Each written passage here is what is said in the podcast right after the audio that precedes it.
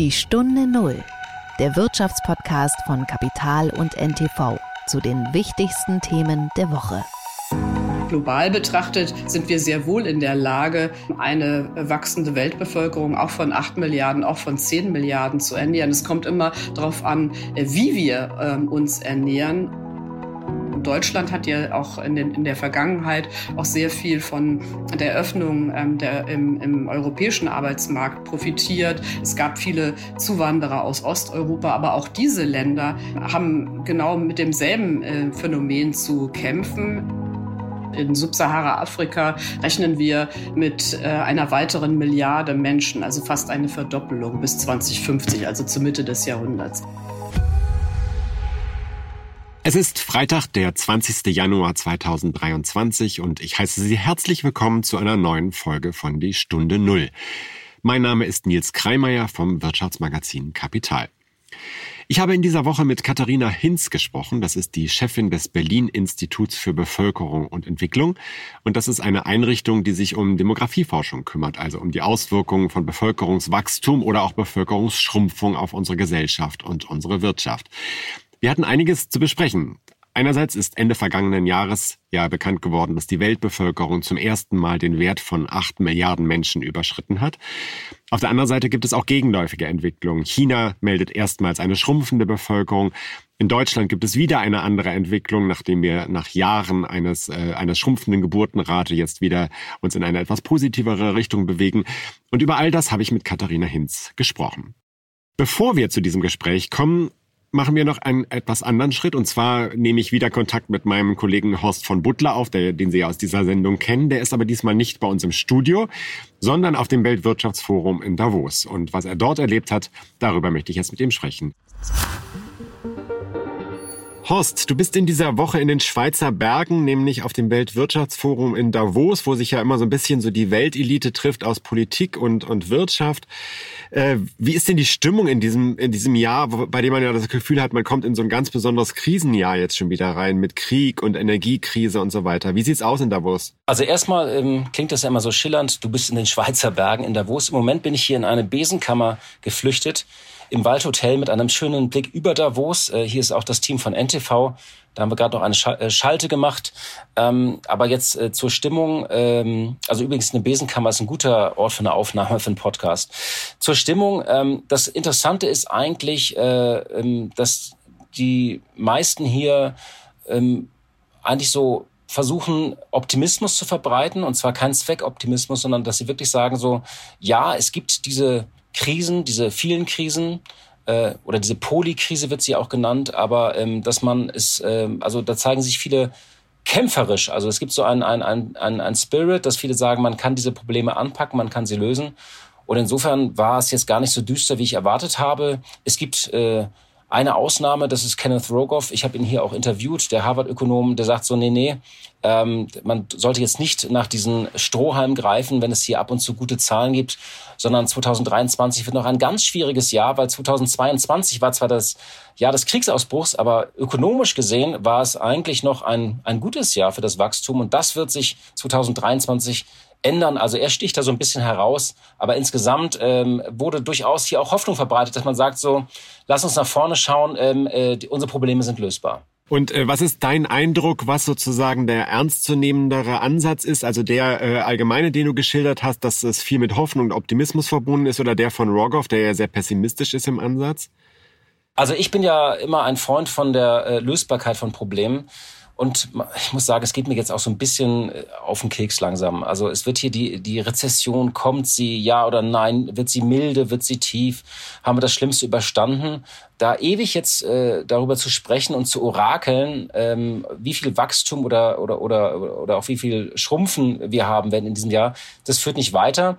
Und das hat ähm, der Chef von äh, äh Bain, der Walter Sinn, den ich auch im Interview hatte, ähm, ganz gut auf den Punkt gebracht. Er hat gesagt, so ja, ähm, das ist eine wichtige Frage vielleicht für viele, das kann man jetzt messen, aber die eigentlich wichtigen Fragen bis 2030, darauf sollten sich eigentlich Unternehmenslenker fokussieren unter anderem äh, den Umbau ihrer Geschäftsmodelle angesichts des Klimawandels und so weiter. Also nicht die langfristigen Themen aus dem Blick verlieren. Wer ist denn, wenn, wenn du sagst, es herrscht eine kämpferische Stimmung in Davos, wer ist denn überhaupt da? Also es ist ja in jedem Jahr auch so ein bisschen anders in der Verteilung und welches Land es besonders wichtig nimmt und äh, welche Unternehmenslenker und Lenkerinnen da es äh, vor allem wichtig für wichtig halten, dort präsent zu sein. Wie sieht das in diesem Jahr aus?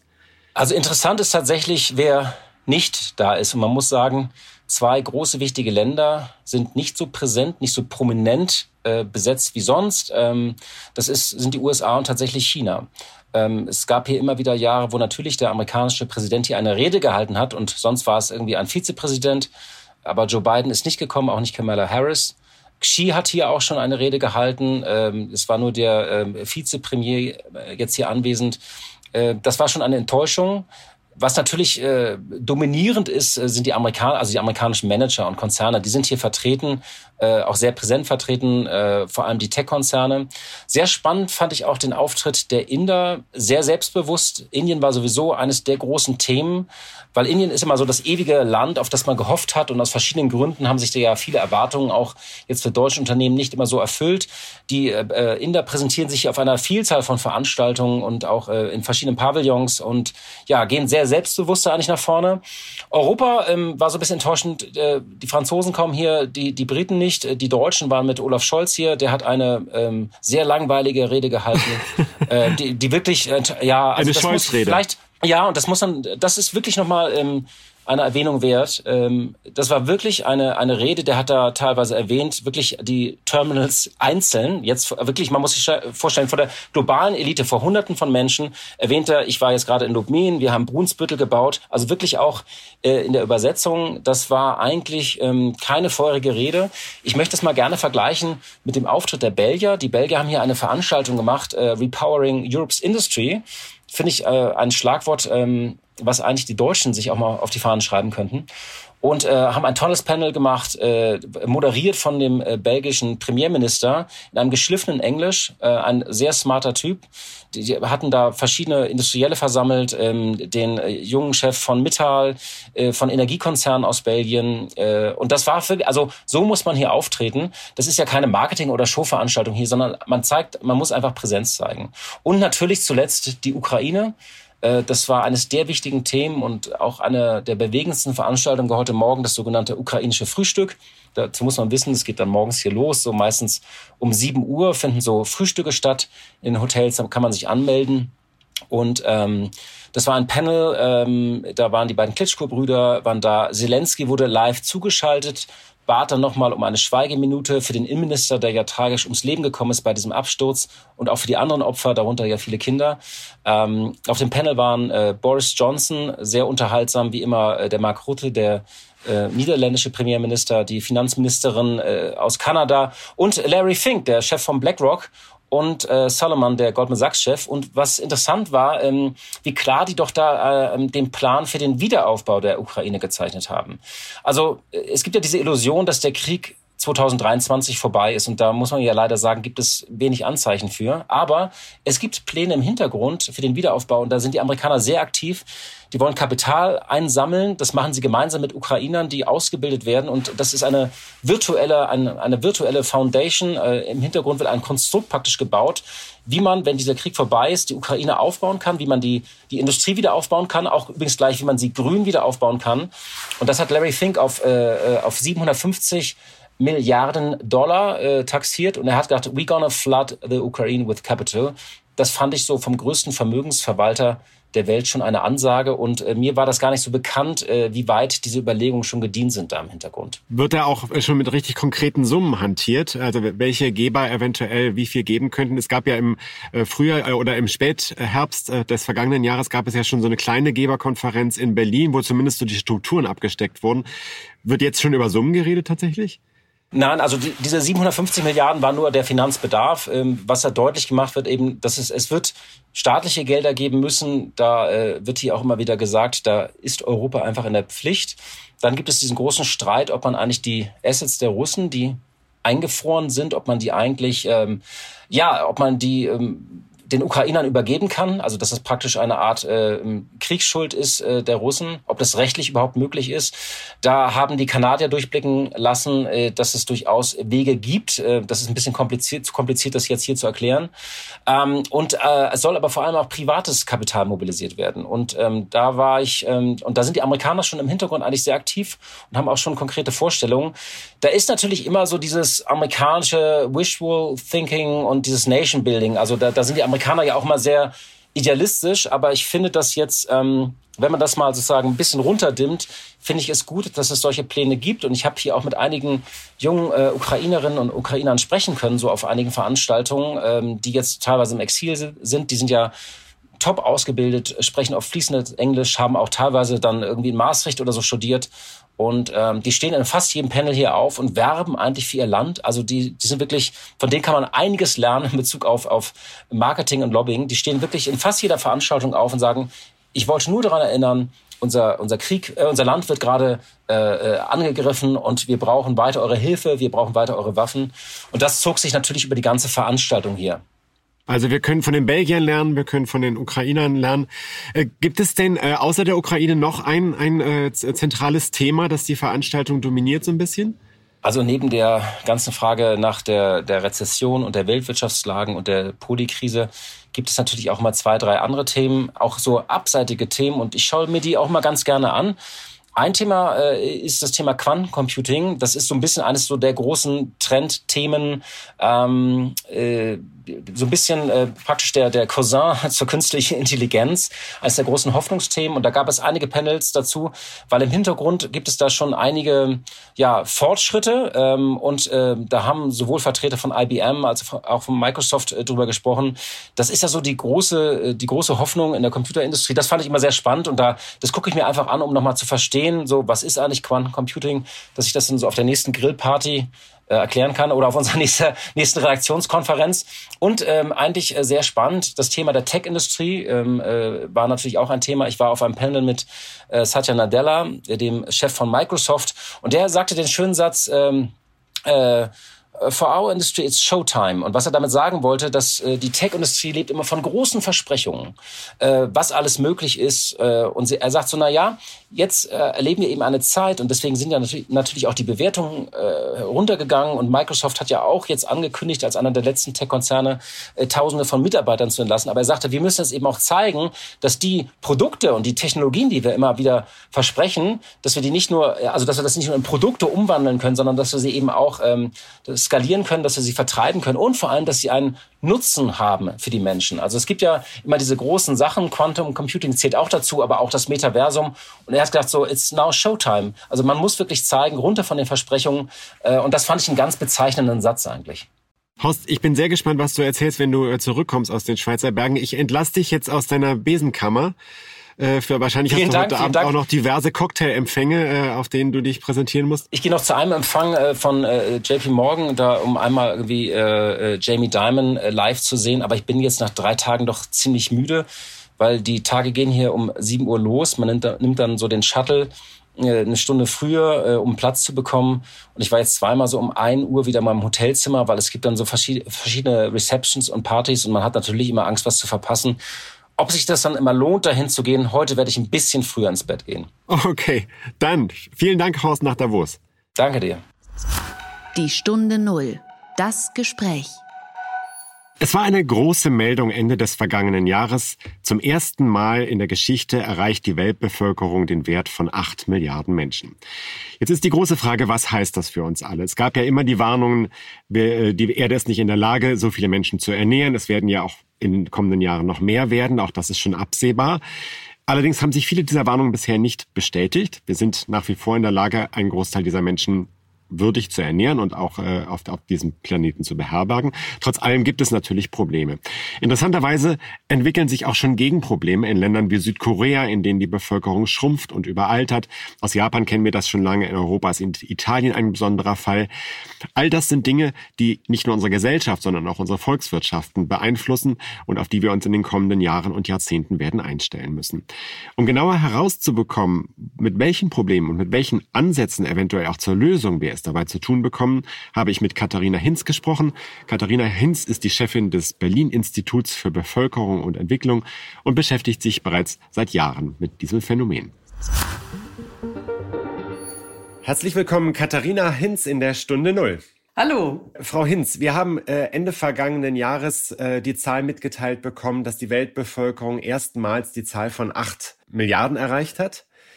Und gleichzeitig sehen wir, wenn wir auf die Karte schauen, die Sie auf Ihrer Website veröffentlichen, von Ihrem Institut, dass eigentlich große Teile der Welt hell eingefärbt sind. Das heißt, da findet eigentlich kaum noch Bevölkerungswachstum statt. Äh, in, in was für einer Situation befinden wir uns eigentlich? Können Sie uns da ein bisschen vielleicht mal einordnen, äh, wie das eigentlich aussieht? Ja, die Weltbevölkerung, wenn man sie ähm, global betrachtet, ist äh, sehr divers. Also es gibt äh, schon sehr viele Länder, also zwei Drittel der Länder, dort ist die Geburtenrate ähm, schon ähm, sehr stark gesunken, also unter das sogenannte Ersatzniveau, wo sich eine ähm, Elterngeneration in der nächsten dann ersetzt. Ähm, das heißt, äh, in vielen Ländern ähm, äh, wird, ist, bereits, äh, ist bereits der demografische Wandel äh, weitestgehend vollzogen. Es gibt aber auch andere Regionen, jetzt zum Beispiel äh, in Teilen Asiens, Südasiens, aber auch vor allen Dingen in Afrika, wo weiterhin die Bevölkerung stark wächst. Also mit in Subsahara-Afrika rechnen wir mit äh, einer weiteren Milliarde Menschen, also fast eine Verdoppelung bis 2050, also zur Mitte des Jahrhunderts. Das ist, äh, das ist die Situation. Aber generell ähm, haben die Vereinten Nationen eben in ihrer letzten Projektion festgestellt, dass die Wachstumsrate jetzt seit 2020 das erste Mal unter ein Prozent ge, ähm, gefallen ist. Das heißt, die Bevölkerung wächst nicht mehr ganz so stark. Das ist eine gute Nachricht. Das ist, äh, das äh, hängt vor allen Dingen damit zusammen, dass die Kinderzahlen sinken, wie ich ja eingangs schon gesagt habe, aber dass auch die Lebenserwartung gestiegen ist und ähm, die Kindersterblichkeit vor allen Dingen eben auch gesunken ist. Das heißt, es ist eine Erfolgsgeschichte, dass wir acht Milliarden sind ähm, und die äh, Zahl, die Zahl der Weltbevölkerung wird sich in den nächsten ähm, 30 Jahren dann, also sie, wir werden weiter wachsen, ähm, aber nicht mehr ganz so stark und äh, die Vereinten Nationen rechnen damit, dass so in den 80er Jahren ähm, etwa äh, die Bevölkerung auf 10,4 4 Milliarden angewachsen ist und dann bis zum Ende unseres ähm, Jahr, Jahrhunderts dann ähm, weiter äh, stabil bleibt. Aber wie gesagt, das ist in die, ich würde sagen, so für die nächsten 30 Jahre ähm, lagen bisher die Vereinten Nationen auch ganz gut mit ihren Projektionen. Danach hängt das von so vielen Faktoren ab, äh, da wird es immer unsicherer. Sie sagen, es ist eine Erfolgsgeschichte, dass wir diese acht Milliarden erreicht haben. Jetzt äh, war ja in der Vergangenheit immer äh, Bevölkerungswachstum äh, auch mit äh, sehr starken äh, Ängsten verbunden, mit, mit teilweise sogar mit Horrorprognosen. Wir werden diese Menschen nicht ernähren können. Äh, das war immer so eine, eine Befürchtung, die damit verbunden war. Ähm, das hat sich ja nicht so ganz bewahrheitet. Also es ist ja doch anders gelaufen, als es beispielsweise in den 60er, 70er Jahren befürchtet worden ist, oder? Ja, ähm, aber man muss natürlich ganz klar sagen, ein Mehr an Menschen, gerade in den Ländern, wo die von einem starken Weltbevölkerungswachstum betroffen sind, äh, bedeutet natürlich auch immer ein Mehr an Menschen, das zu versorgen ist mit Trinkwasser, ähm, äh, Nahrungsmitteln, Schulen, Gesundheitsversorgung. Das heißt, ich will das gar nicht herunterspielen. Das sind Herausforderungen für diese Länder. Aber global betrachtet sind wir sehr wohl in der Lage, ähm, eine wachsende Weltbevölkerung auch von acht Milliarden, auch von zehn Milliarden zu ernähren. Es kommt immer darauf an, äh, wie wir ähm, uns ernähren und ähm, wie die ähm, Nahrungsmittel eben verteilt sind und ähm, ob es gelingt, auch weniger Nahrungsmittel eben zu verschwenden. Aber das ist ein großes Thema. Mhm. Jetzt haben Sie ja, äh, Frau Hinz, eingangs uns geschildert, dass wir eine sehr unterschiedliche Entwicklung haben. Auf der einen, einen Seite in Subsahara-Afrika und in Südasien eine äh, nach wie vor starkes Bevölkerungswachstum. Auf der anderen Seite einer großen Zahl der Industrieländern eigentlich äh, Schrumpfung oder, oder Stagnation zumindest, was die Bevölkerungsentwicklung angeht. Zunächst einmal zu diesem Thema Schrumpfung. Wir haben das ja bis jetzt nicht so als ein, ein, ein Problem wahrgenommen, aber jetzt hat man das Gefühl, auch eine schrumpfende Gesellschaft kann ja, kann ja ein Land vor ein, ein Problem stellen, weil wir eigentlich ja darauf ausgelegt sind, zu wachsen. Äh, wie wird, mit, wie wird damit umgegangen? Was gibt es für Konzepte? Ja, es ist äh, so, dass äh, ja etwa 60 äh, Länder und Regionen jetzt ähm, in den nächsten 30 Jahren ähm, ähm, schrumpfen werden, ähm, moderat um ungefähr ein Prozent. Aber es gibt eben auch einige Länder in Osteuropa zum Beispiel, die auch sehr stark schrumpfen, ähm, so ungefähr um die 20 Prozent. So zumindest die Prognosen der Vereinten Nationen. Ähm, es kommt immer darauf an, was wir mit Schrumpfen meinen. Ähm, geht es um die Bevölkerungszahl als solche oder geht es um ähm, eigentlich etwas anderes, was ja mit den sinkenden Geburtenraten jetzt auch ähm, mit äh, zusammenhängt. Und das ist eben die fortschreitende Alterung der Gesellschaft. Also ähm, was ist jetzt, äh, wenn ähm, durch eine Alterung der Gesellschaft zum Beispiel die Erwerbsbevölkerung weiter schrumpft. Das ist ähm, ein viel größeres Problem, vor das sich eben viele Industrieländer jetzt gestellt sehen. Und was gibt es da für Konzepte? Also zum einen ähm, ist es äh, ist es jetzt zum Beispiel wie äh, in, in äh, auch in Deutschland ist es so, dass Deutschland eigentlich schon seit den 70er Jahren ohne Zuwanderung ähm, schrumpfen würde. Also ähm, Zuwanderung ist äh, ist eine Möglichkeit, ähm, also auch die die ähm, die Schrumpfung, aber auch die Alterung abzumildern.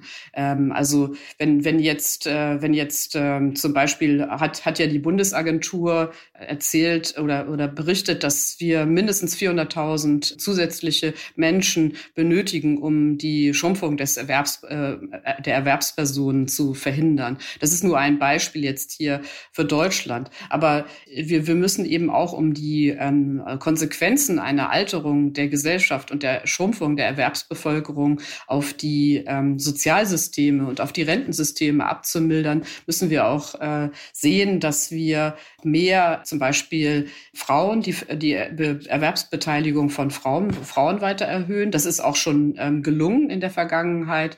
Äh, viele Frauen arbeiten äh, dennoch nach wie vor in Teilzeit. Auch da gibt es, glaub, äh, gibt es aus meiner Sicht noch Potenzial.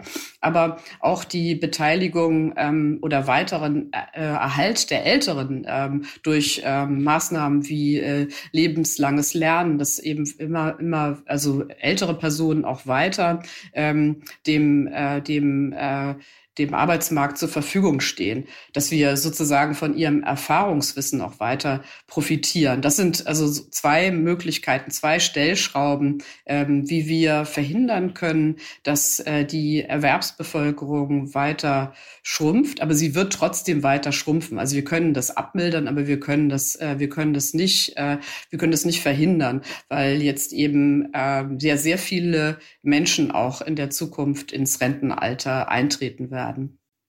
Jetzt gäbe es ja eine äh, naheliegende Lösung, die Sie ja auch schon so ein bisschen angedeutet haben, wenn man auf diese Weltkarte schaut und sieht, es gibt nach wie vor ein starkes Bevölkerungswachstum in Teilen der Welt, also beispielsweise Subsahara-Afrika, das haben wir schon gesagt, aber auch Indien nach wie vor, wobei auch nicht mehr ganz so stark und, und, und Bangladesch sollte man ja eigentlich sagen, okay, dann äh, müssen wir es über Einwanderung lösen, oder? Das äh, sieht immer so einfach aus, wenn man auf die Karte schaut.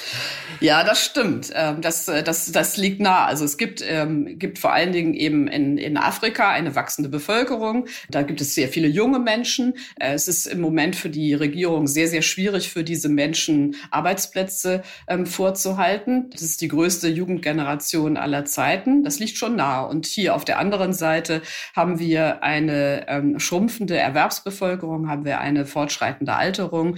Ähm, wie bringen wir diese beiden ähm, Sachen zusammen? Nun ist es aber so, dass wenn wir jetzt zum Beispiel auf den afrikanischen Kontinent gucken, da gibt es viele Untersuchungen, Umfragen. Sind diese, ähm, wie viele Menschen ähm, denken überhaupt über ähm, eine Migration äh, nach? Also viele, also das, das müssen wir auch ähm, realistisch sehen. Also viele Menschen in Afrika, wenn sie migrieren, wenn sie irgendwo hin äh, auswandern, dann ist es eher in, in benachbarte Länder als jetzt nach Europa. Und wenn man jetzt den Umfragen, ähm, äh, wenn man auf die Umfragen blickt, sind es zwar schon ein Drittel von Menschen, die dort äh, überlegen, also sich mit, mit dem Thema äh, Migration beschäftigen, aber ein viel, viel geringerer Teil von ihnen über, äh, nimmt überhaupt konkrete Schritte ähm, in Richtung einer Migration und, und sehr, sehr, sehr viel weniger, also wirklich verschwindend geringer Anzahl im Vergleich zu, zu dem Drittel, das sich äh, darüber Gedanken macht, ähm, macht, macht sich auch wirklich auf den Weg. Und äh, das, das müssen wir realistisch sehen. Und wir äh, be befinden uns auch jetzt, ähm, die Industrieländer befinden sich eben auch in Konkurrenz um, um diese zusätzlichen potenziellen Zuwanderer. Also wir müssen auch sehen, dass wir jetzt zum Beispiel äh, Deutschland hat ja auch in, den, in der Vergangenheit auch sehr viel von der Öffnung ähm, der, im, im europäischen Arbeitsmarkt profitiert. Es gab viele Zuwanderer aus Osteuropa, aber auch diese Länder haben genau mit demselben äh, Phänomen zu kämpfen. Ähm, sie sind von Alterung betroffen und ihre Erwerbsbevölkerung schrumpfen ebenfalls. Also besteht eben auch ähm, eine Konkurrenz der äh, Länder, die einen höheren Bedarf haben jetzt an an Einwanderern ähm, und an einer höheren Erwerbsbevölkerung um diese potenziellen Zuwanderer. Das heißt, wir müssen eben uns auch ähm, Unternehmen, auch gerade in Deutschland, müssen sich weiter darüber Gedanken machen, wie sie attraktiver auch werden für diese potenziellen Migranten. Und das ist ja auch schon unterwegs. Wir müssen eben durch zum Beispiel das Fachkräfteeinwanderungsgesetz eben auch dafür sorgen, dass ähm, zum Beispiel ja Qualifikationen anerkannt werden, die nicht in Deutschland erworben sind. Und all diese Dinge ähm, führen dann dazu, dass wir uns eben als Land eben auch attraktiv auch für Einwanderung machen. Aber wenn ich Sie richtig verstehe, wird Einwanderung tatsächlich am Ende nicht äh, das Mittel sein, mit dem wir dieses Problem komplett lösen werden. Erstens, weil das Interesse gar nicht so groß ist, zumindest nicht bei, nicht bei allen, weil wir in Konkurrenz um Einwanderer und Einwanderinnen stehen. Und äh, äh, auch weil äh, es vielleicht eine wirtschaftliche Entwicklung in den Ländern selbst gibt, die äh, es diesen Menschen auch vielleicht einfach erlaubt, dann auch dort zu bleiben. Also auch das haben wir ja gesehen, äh, auch, auch in Afrika. Ja, und wir müssen auch vorsichtig sein, dass wir den Ländern auch nicht äh, die äh, wichtigen Fachkräfte sozusagen weg, be, wegwerben. Also das Stichwort Brain Drain. Also wir müssen auch ähm, vorsichtig sein, dass äh, wir dadurch nicht auch Entwicklung gefährden, indem wir eben Fachkräfte, die zuvor in den Ländern ausgebildet äh, werden, hier hierher ziehen. Das ist eben auch ein, ein wichtiger Aspekt, den man zu bedenken hat, wenn, wenn es um Fachkräftemangel oder Fachkräfteanwerbung geht. Wir stellen also fest, in den Industrieländern oder in sehr vielen Industrieländern zumindest äh, äh, können wir uns bestenfalls auf eine Stagnation, vielleicht noch auf, auf ein moderates Bevölkerungswachstum einstellen in den kommenden Jahren. Jetzt gibt es ja einige Extremfälle auf der Welt, beispielsweise Südkorea, die, glaube ich, seit Jahren schon eine Geburtenrate unter eins haben. Korrigieren Sie mich, wenn ich ich das, äh, wenn ich das falsch in Erinnerung habe. Lässt sich von diesen Ländern schon etwas lernen äh, im, im Umgang mit einer, mit einer schrumpfenden Gesellschaft? Naja, es lässt sich vor allen Dingen am Beispiel Südkorea etwas ganz anderes lernen. Denn Südkorea hat es geschafft, äh, innerhalb von ähm, nur wenigen Jahrzehnten die Kinderzahlen äh, zu senken durch äh, Investitionen in Bildung. Das heißt, äh, sie haben, äh, in, ihnen ist es gelungen, die Kinderzahlen zu senken. Und davon hat eben auch, äh, Stichwort demografische Dividende, auch in Teilen die wirtschaftliche Entwicklung profitiert. Und darauf gucken wir jetzt gerade, wenn wir die Entwicklung in Afrika damit vergleichen. Also äh, wann afrikanische Länder ähm, und ob sie auch äh, von, von, dieser, von diesem Rückgang der Kinderzahlen entsprechend auch profitieren können, um dann den demografischen Wandel entsprechend äh, zu beschleunigen. Aber Ihre Frage geht jetzt in eine andere Richtung. Sie gucken jetzt schon auf, äh, auf das Ende des demografischen Wandels, also was äh, passiert in Ländern, die schon diesen, diese demografische Transformation Informationen äh, zurückgelegt haben. Und, genau, also ähm, man, man hört ja aus Südkorea von Schulklassen, in denen dann nur noch fünf Leute sitzen auf dem Land oder so. Also ja, ja. ja. Da habe ich, da habe ich aber auch eine, also einen interessanten Bericht ähm, vor nicht allzu langer Zeit gehört, dass eben ähm, Südkorea auch, also Gemeinden in Südkorea, wo das bereits der Fall ist, wo äh, Schulschließungen drohen, dann eben die Älteren eben auch wieder in die Schulen locken. Also dass sie sozusagen die eine nachholende Alphabet Alphabetisierung bei den älteren Jahrgängen dann vornehmen. Also da gibt es interessante Konzepte ähm, und da müssen wir noch gar nicht so weit gucken. Das könnte man auch schon hier in Deutschland in einigen ähm, Regionen Ostdeutschland, da könnte man hinblicken, was jetzt schon äh, passiert in äh, verschiedenen Regionen, die jetzt schon von der Alterung betroffen sind und auch wo die Bevölkerung schon geschrumpft ist und auch weiter schrumpft, ähm, was dort getan werden kann, um die äh, Daseinsvorsorge zu garantieren, um äh, gegen Leerstand, der zu beobachten ist, eben anzugehen und äh, Schulschließungen zu vermeiden, indem man eben zum Beispiel äh, mit sich mit mehreren Gemeinden zusammentut, ähm, um die Schulen zu erhalten. Denn was wir auch beim zum Beispiel beim beim Berlin-Institut beobachtet haben,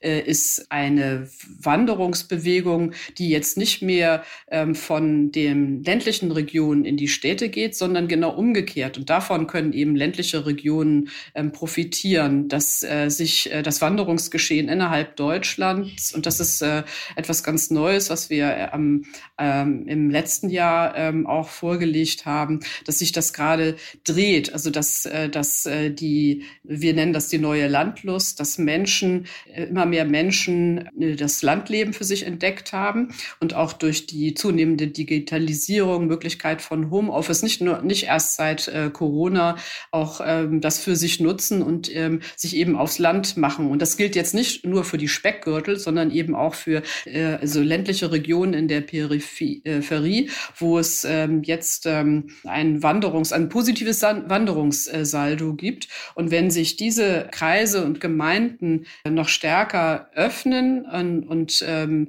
dafür sorgen, dass zum Beispiel genügend ähm, Kindergartenplätze vorhanden sind, äh, die Schulen erhalten bleiben, dann können diese Regionen, die heute schon von einer höheren Alterung und auch von einer Schrumpfung betroffen sind, ähm, das zumindest abmildern und davon extrem profitieren. Also das ist sozusagen die Hoffnung, die wir mit diesem Trend, ähm, diesem Trend verbinden und die wir dort auch sehen. Gibt es da äh, eine Region, die Sie besonders äh, überzeugt hat, was, was die Konzepte äh, angeht, mit dem, äh, des Umgangs mit, mit, mit dieser Situation? Ach, es gibt so viele Beispiele, da will ich jetzt gar keine ähm, äh, jetzt herausgreifen. Wir haben uns jetzt äh, in den vergangenen Monaten einige Gemeinden angeguckt, ähm, quer durch die Republik, die ein positives Wanderungssaldo erlebt haben, wo äh, wir ganz unterschiedliche Umgehensweisen mit, mit dem Thema Schrumpfung und Alterung ähm, erlebt haben. Das, äh, das eine habe ich eben schon erzählt, dass, dass sie auch den Versuch unternehmen, die äh, äh Kindergarten, die Kita-Betreuung auch auszubauen. Eine andere ähm, Strategie ist ähm, jetzt die, zum Beispiel äh, altersgerechte Wohnungen ähm, zu bauen, also um, um eben den Älteren ähm, ein Wohnen äh, zu ermöglichen, wo sie möglichst lange noch ein ähm, ein äh, selbstbestimmtes Leben führen können. Andere Möglichkeiten sind eben äh, dann auch äh, Leerstand wieder zu beleben, also weg von den sogenannten Donutdörfern, dass eben Zuzug eher in ähm, neue Einwohnergebiete dann erfolgt, sondern dass man eben gezielt versucht, auch auch den die die Innen äh, die Innenstädte ähm, oder die Ortskerne dann wieder zu beleben. Das sind nur so ein paar Strategien, die es ermöglichen, dem entgegenzuwirken. Also wir hatten über Jahre hinweg einen, einen deutlichen Rückgang der Geburtenrate. Dann haben wir das geschafft, aus diesem Tal so ein kleines bisschen wieder rauszukommen. Das zeigt ja, man kann sich dem auch entgegenstemmen, äh, wenn man will. Äh, was genau ist da passiert? Ja, wir, wir sehen jetzt ähm, die positiven ähm, Wirkungen verschiedener familienpolitischer Maßnahmen, also zum Beispiel das, das die Einführung des Elterngelds, aber auch der Ausbau äh, der Kindertagsbetreuung. Das ist eine Möglichkeit. Aber wenn Sie jetzt zum Beispiel auch auf die ähm, Bevölkerungsprognosen oder Projektionen, ähm, die jetzt im letzten Dezember auch vom Statistischen Bundesamt äh, gucken, da sind ja ja immer drei Variablen, die da eine Rolle spielen. Also einmal die Geburtenrate.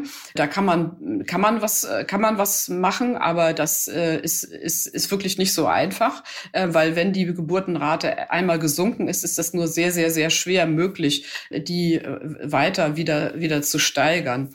Und äh, die Lebenserwartung steigt weiter, moderat und nicht mehr so doll. Das Einzige, was äh, aus meiner Sicht eben die Alterung und die, die Schru der Schrumpfung entgegenwirken kann, damit kommen wir wieder an, an den Anfang unseres Gesprächs, ist eben die Zuwanderung. Das Statistische Bundesamt hat ja ganz unterschiedliche Szenarien jetzt auch entwickelt, Projektionen vorgelegt. Also es gibt äh, einige Szenarien, die er erkennen lassen, dass die Bevölkerung Deutschlands eben äh, schrumpft, aber es gibt auch andere, dass sie eben moderat steigt auf 90, ähm, 90 Millionen im Jahr 2070. Das kommt wirklich einfach darauf an, wie sich diese drei Variablen entwickeln und auch eben wie viel Zuwanderung wir ähm, zulassen. Dann vielleicht abschließend, Frau Hinz, was halten Sie denn für das äh für das bessere Szenario? Ein, ein Wachstum bis hin zu 90 äh, Millionen oder eine Stagnation oder äh, moderate Schrumpfung? Ich glaube nicht, dass es überhaupt, überhaupt auf die Zahl der Menschen ankommt. Es kommt eher äh, darauf an, wie wir die Menschen ausbilden können. Also Bildung ist ein wichtiges, äh, wichtiges äh, Mittel, wie wir ähm, auch mit dem Alterung der Gesellschaft entgegenwirken können, aber auch wie gesund, also diese zusätzlichen Lebensjahre, die wir erwarten, äh, wie die Menschen sie verbringen können. Also es kommt wirklich sehr stark darauf an, nicht unbedingt auf, auf die Zahl der Menschen, Schwankungen in der Zahl der Bevölkerung hat es in der Vergangenheit, in der Geschichte immer schon gegeben, sondern es kommt wirklich darauf an, was, wie, was wir diesen Menschen an Perspektiven, an, äh, an Gesundheit, Bildung, aber eben auch die Möglichkeit, sich zu betätigen, beschäftigen, ähm, also sprich ähm, auf dem Arbeitsmarkt, was wir ihnen bieten, was wir ihnen mitgeben. Das ist, glaube ich, sehr viel, sehr wichtig für die Zukunft der Bevölkerungsentwicklung, aber auch unserer Wirtschaft und unseres Wohlstands letztlich. Also nicht die Zahl der Menschen, sondern die Lebensqualität, unter der sie, äh, unter der sie leben können. Ja. Ganz genau. Ganz vielen Dank, Frau Hinz. Ich bedanke mich. Das war es wieder von der Stunde Null für heute. Ich äh, freue mich, dass Sie wieder mit dabei gewesen sind und würde mich natürlich noch mehr freuen, wenn Sie in der kommenden Woche auch wieder zuhören und wünsche Ihnen bis dahin eine gute Zeit. Alles Gute und Tschüss. Die Stunde Null, der Wirtschaftspodcast von Kapital und NTV zu den wichtigsten Themen der Woche.